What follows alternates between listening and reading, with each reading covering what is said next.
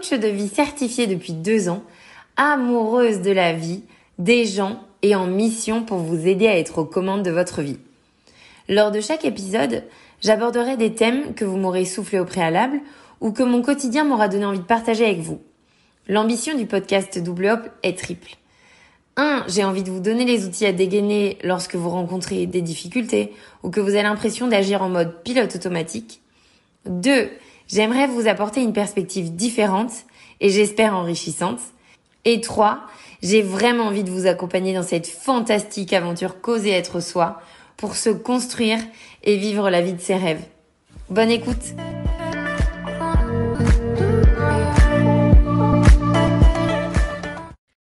Je suis ravie de vous retrouver pour un nouvel épisode du podcast Double Hop. J'espère que vous profitez de l'été, de sa chaleur, que vous soyez en vacances ou encore au travail. Je vous espère en pleine forme. Pour ma part, les vacances, ce n'est pas avant deux semaines.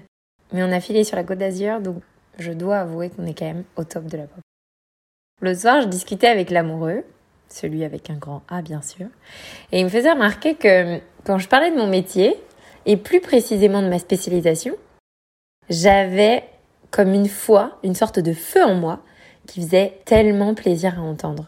Il me dit vraiment, mais, mais t'es faite pour ça. Et là, ça m'a fait tilt. Je crois que je ne vous ai jamais dit que j'étais devenue coach pour accompagner les personnes qui souffrent précisément de désancrage identitaire. Ok, mais le désancrage identitaire, c'est quoi?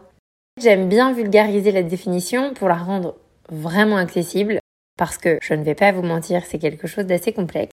Mais pour le définir simplement, je dis, c'est quand on a l'impression d'être une sorte d'observateur extérieur de soi-même ou de sa propre vie. En fait, c'est un peu comme si vous regardiez votre vie de loin avec le sentiment de plus du tout lui appartenir, de plus du tout en faire partie, et surtout de plus du tout savoir comment vous en êtes arrivé là.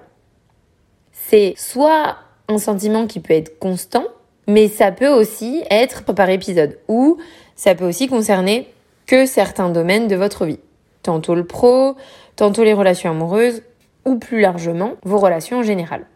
Ça peut être plein d'autres domaines de votre vie, et d'ailleurs un des premiers outils qu'on utilise en coaching, c'est souvent ce qu'on appelle la roue de la vie. On vient balayer différentes catégories de votre vie pour cerner d'où vient le désancrage. Ce que ça crée, ce désancrage, et eh bien finalement, c'est que on devient comme une autre version de nous-mêmes. Donc, je vous montre une version, disons Z, de moi, alors qu'en fait, je suis une version A. Mais ça fait si longtemps que je montre la version Z qu'entre-temps, je me suis mis comme plein de couches sur moi qui me protègent des autres, qui font que j'ai l'impression que je vais être acceptée par les autres. Et du coup, revenir à ma version A, cette version essentielle et authentique de moi, en fait, ça me paraît carrément impossible. C'est trop difficile d'enlever toutes ces couches. Là, on peut visualiser un peu un oignon, enlever toutes les couches de l'oignon. Et puis surtout, c'est trop dangereux. Et si on m'aimait pas quand finalement je me mets à nu? Et si finalement je ne rentrais pas dans ce qu'on attend de moi? Ça, c'est le désancrage identitaire. Et forcément, bah, il s'ensuit un sentiment de lassitude, une sorte de fatigue permanente. On trouve plus goût à rien, on trouve plus vraiment sens à ce qu'on fait, à ce qu'on vit. Et parfois, on se sent totalement découragé. Parce que on est dans cette vie depuis si longtemps, on fait les mêmes trucs depuis tellement de temps, bah qu'on sait plus par quel bout entamer le shift. On sait plus comment sortir de ce cycle. Et dès qu'on se projette, bah en fait, on a l'impression qu'il va falloir tout envoyer bouler, s'exiler à l'autre bout du monde, démissionner. Et d'ailleurs, c'est drôle parce que la semaine dernière, j'en parlais avec ma voisine.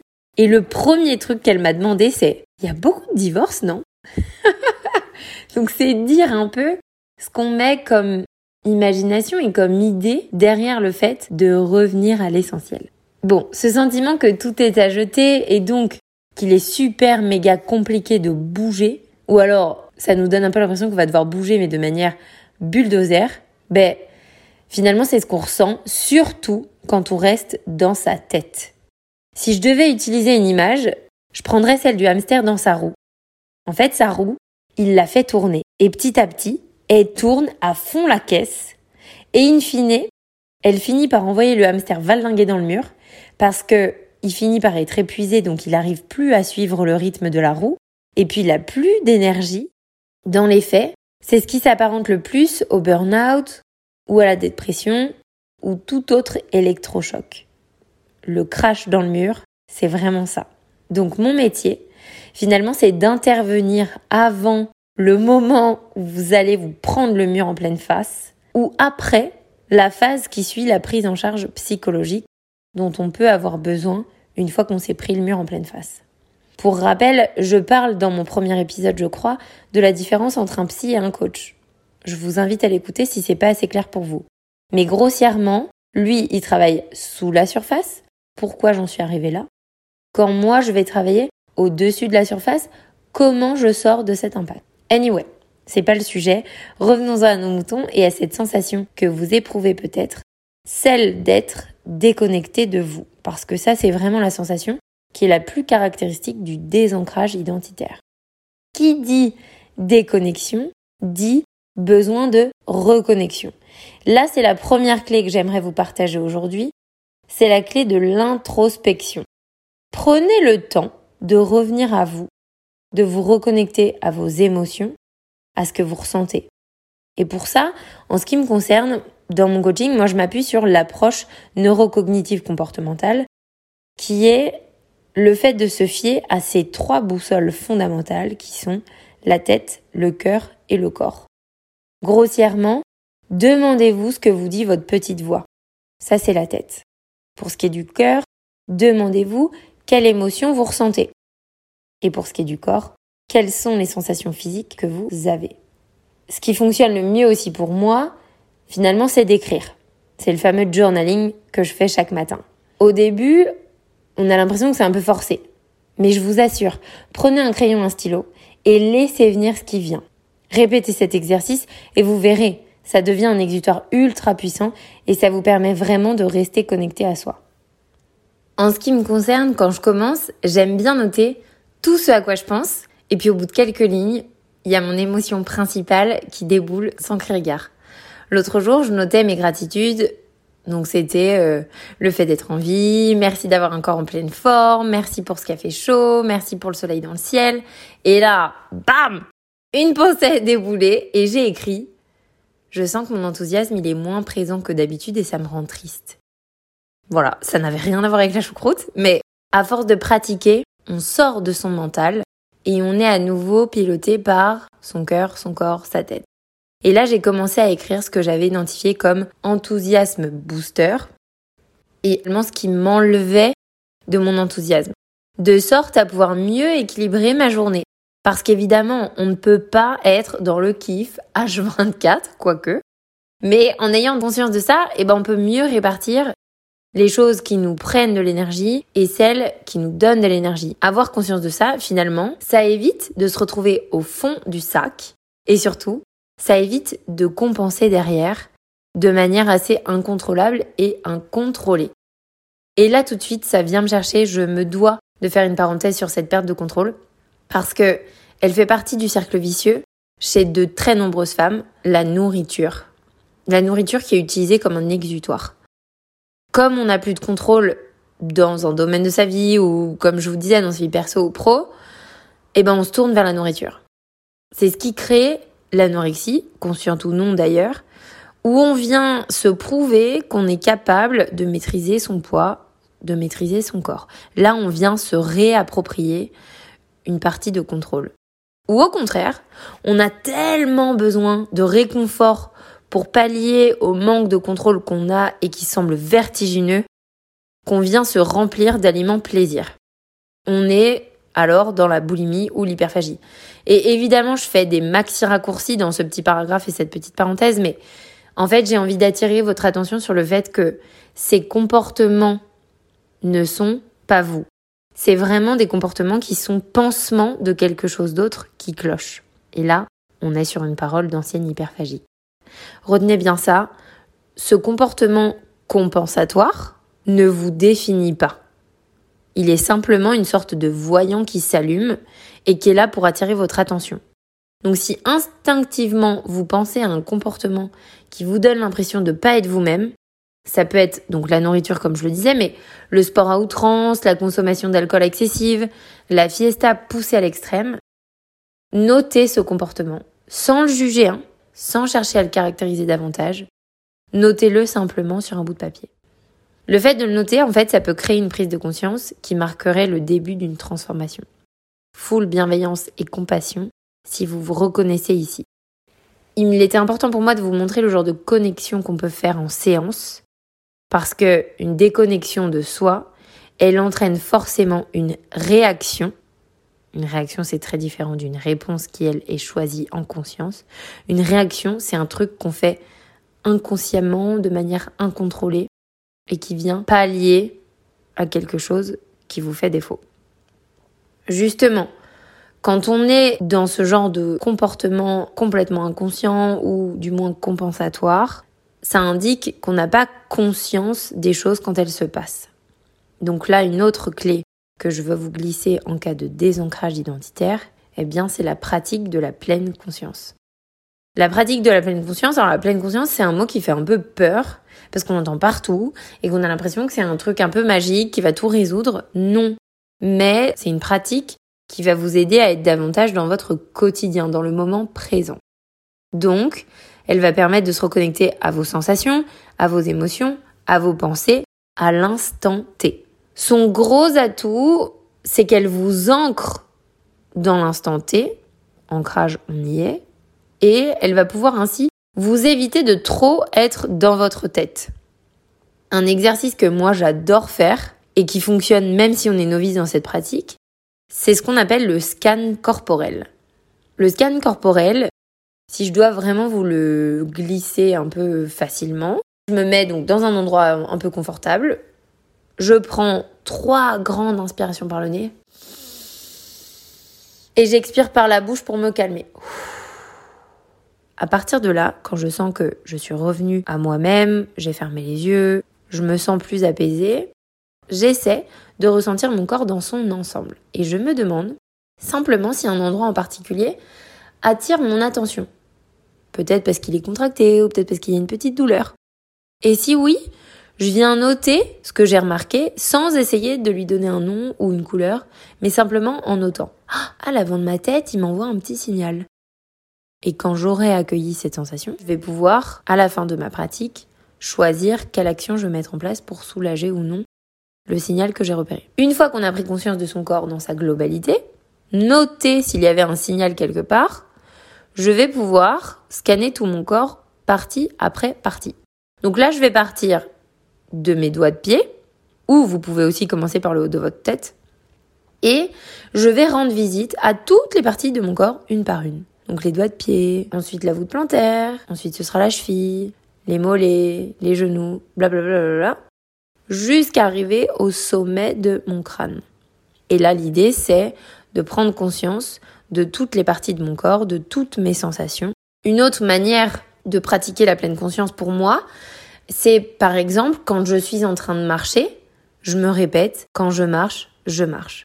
Quand je suis en train de manger, je coupe toutes les distractions et je me focus vraiment sur ce que je suis en train de manger. Donc je prends le temps de détailler les saveurs que j'ai dans ma bouche, de me détailler toutes les hum, textures. Enfin voilà, j'essaie vraiment de mettre un maximum de conscience dans tous les moments de mon quotidien. Quand je marche, je marche. Quand je mange, je mange. Quand je cours, je cours. Je fais une seule chose à la fois. Donc cette pratique de pleine conscience, elle peut vraiment être assez simple. D'ailleurs, si vous avez besoin de conseils ou même de recommandations à propos de cette pratique, N'hésitez pas à aller voir hein, sur internet, il y en a des tonnes. Moi, j'ai commencé à pratiquer avec Petit Bambou, l'application. Ensuite, je me suis aussi tournée vers les méditations de Deepak Chopra. Et puis ensuite, j'ai fait mes propres méditations. Si ça vous intéresse, n'hésitez pas à m'écrire sur Instagram, at double comme le nom de ce podcast. Le fait de pratiquer cette pleine conscience, c'est aussi pour vous reconnecter à vos besoins et vos valeurs et vos passions et même plus simplement ce que vous aimez, ce que vous aimez pas, ce qui vous convient, ce qui vous convient pas. Parce qu'en fait, quand on est dans le désancrage identitaire, et eh ben en fait, on a l'impression de ne même plus savoir. Il peut y avoir plusieurs raisons à ça. Hein.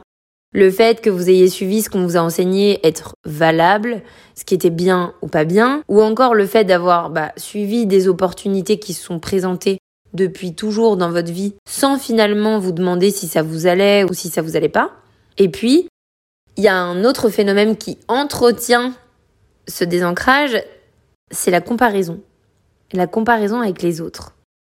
Et ouais, parce que à force de se comparer à d'autres qu'on trouvait plus beaux, plus efficaces, plus heureux, eh ben en fait, on a perdu le fil de ce que nous on estime vraiment, de ce qui nous nous fait vraiment vibrer et on se retrouve à avoir fait comme ceux qu'on admirait sans pour autant que ça nous convienne. Et d'ailleurs, ça me fait penser à un bouquin que je vous recommande vivement, La Grenade. C'est une femme qui, sur le papier, a la vie absolument parfaite. La vie parisienne aisée, le mari stylé, les enfants et la poussette yo-yo, le métier dans une maison de luxe. Mais pourtant, elle n'est pas heureuse.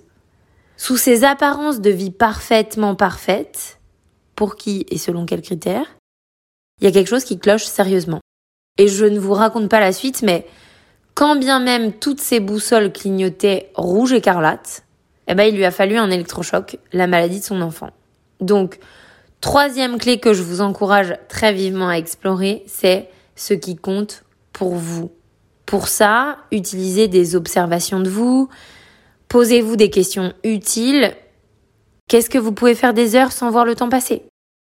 Observez-vous quand vous parlez d'un sujet et que vous avez un enthousiasme qui déborde. On appelle ça le flow. Parfois, c'est hyper difficile de se poser ces bonnes questions parce que celles qu'on trouve dans les livres, bah, elles sont souvent vertigineuses. Genre, mais c'est quoi ta passion? Et c'est quoi tes intérêts Ou c'est quoi tes valeurs? C'est là que faire appel à un coach, ça fait vraiment sens selon moi parce que le coaching, c'est l'art de poser les bonnes questions. Il y a plein de questions qu'on peut se poser. Moi, j'appelle ça un peu le branlage du cerveau, même si c'est pas très joli. Il est essentiel de se poser les questions qui sont utiles et qui vous donnent envie. Pas celles qui vont vous faire encore plus flipper.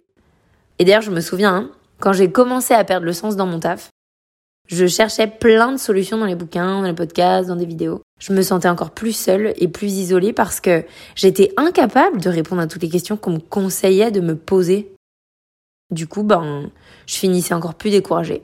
Et d'ailleurs, j'ai pas tout de suite osé solliciter une coach. Mais il y a une autre chose qui m'a aidée, c'est les autres et l'effet de groupe. Là, la comparaison, parce que moi je suis de ces personnes qui encouragent et qui cultivent la comparaison quand elle est bénéfique et équilibrée et saine. Mais la comparaison, ça peut être un outil génial pour vous booster.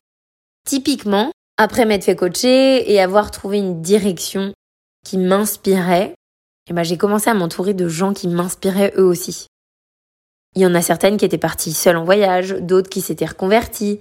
Et puis, petit à petit, je me suis mise à noter ce qui m'impressionnait chez ces gens, ce qui me donnait envie. Et en me demandant ce qu'ils faisaient et pourquoi ça me plaisait autant, eh ben, j'ai mis les doigts sur ce qui m'animait. L'humain, le partage, la bienveillance. Et tada je suis là à vous parler en podcast et je suis là à vous accompagner en coaching. Et en fait, en se reconnectant à ce qui est vraiment important pour moi, eh ben, j'ai pu retrouver comme un sentiment de direction et du coup me sentir alignée avec moi-même. Et là, ça déborde et ça brille. Donc, cette même impression d'alignement, elle a vraiment remis du vent dans mes voiles. Et à ce moment-là, j'ai eu la possibilité et l'envie de me fixer des objectifs. Parce que là encore, un symptôme du désancrage identitaire, les objectifs, c'est une pression absolue parce qu'on est convaincu qu'on les atteindra jamais. Donc impossible de s'en donner. Une coach, elle aide au taquet parce qu'elle accompagne et s'assure que vos objectifs y soient bien personnels. On n'est pas en train de fixer un objectif pour continuer à faire plaisir à Tata Martine. Non. On prend des objectifs qui sont personnels, significatifs et réalistes. Quand vous avez des objectifs qui sont clairs et alignés avec vos valeurs, vous êtes full engagement et motivation. Ça, je vous invite d'ailleurs à regarder, mais si vous n'êtes pas motivé, si vous n'êtes pas engagé, si vous n'êtes pas impliqué, il y a peut-être de la conscience à remettre sur vos objectifs qui sont soit pas assez clairs, soit pas alignés avec vos valeurs, soit vous n'êtes pas dans le bon espace. Il y a peut-être un truc qui cloche et vous êtes encore en train de nourrir la version Z de vous parce que vous avez peut-être peur de nourrir la version A et de vivre dans votre vérité à vous. Donc dernière chose fondamentale que je veux vous transmettre ici, pratiquer l'auto-bienveillance et l'autocompassion. Quand on n'est pas accompagné, souvent, on se trompe.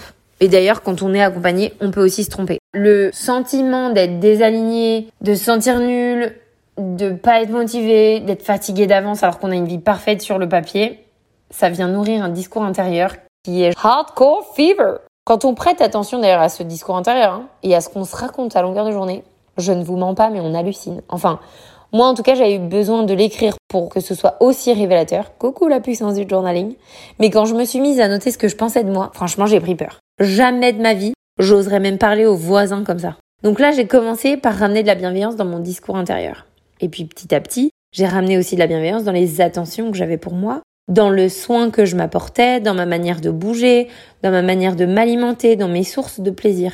Parce que tout est impacté. Hein. Et jusqu'à pratiquer purement et simplement ensuite l'autocompassion.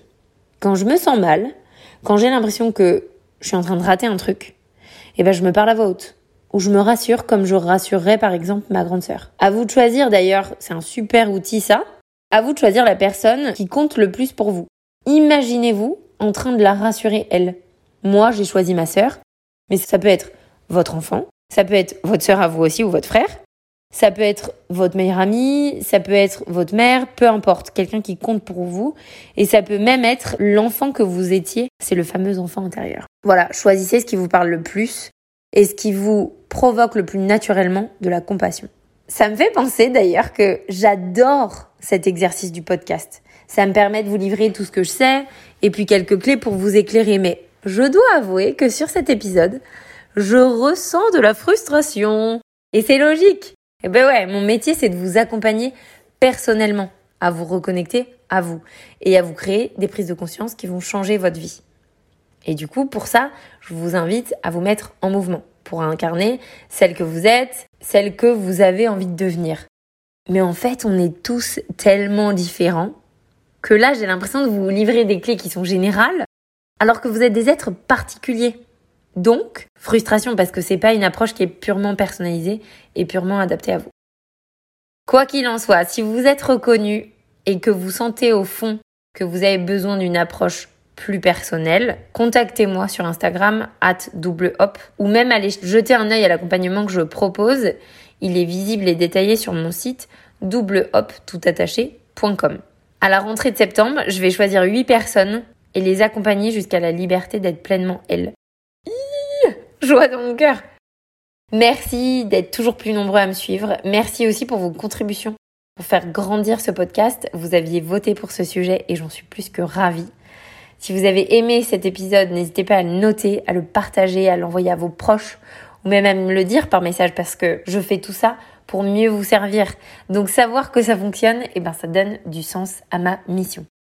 Je vous dis à très très bientôt. Je vous souhaite de briller très fort parce que le monde a besoin de votre lumière et de votre belle et unique énergie. À bientôt!